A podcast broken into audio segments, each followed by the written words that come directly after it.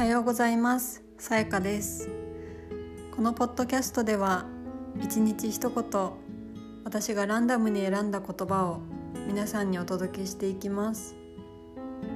今日の一言はこちら。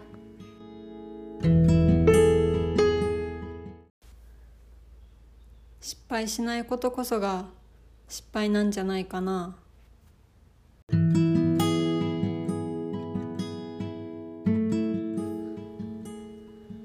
れは私が旦那さんに言われた言葉です。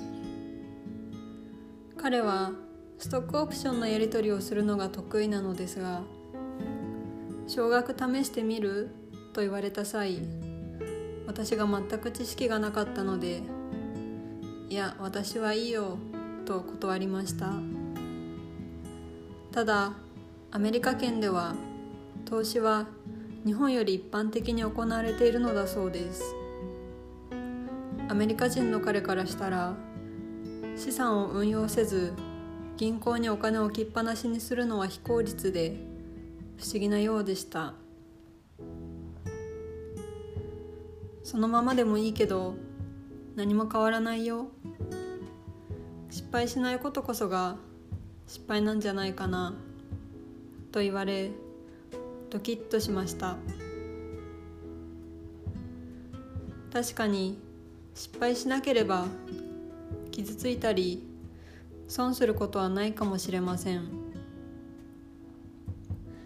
一方で失敗することこそ現状を変えるきっかけになります。失敗は何かにトライしたからこそ得られるその人だけの資産です。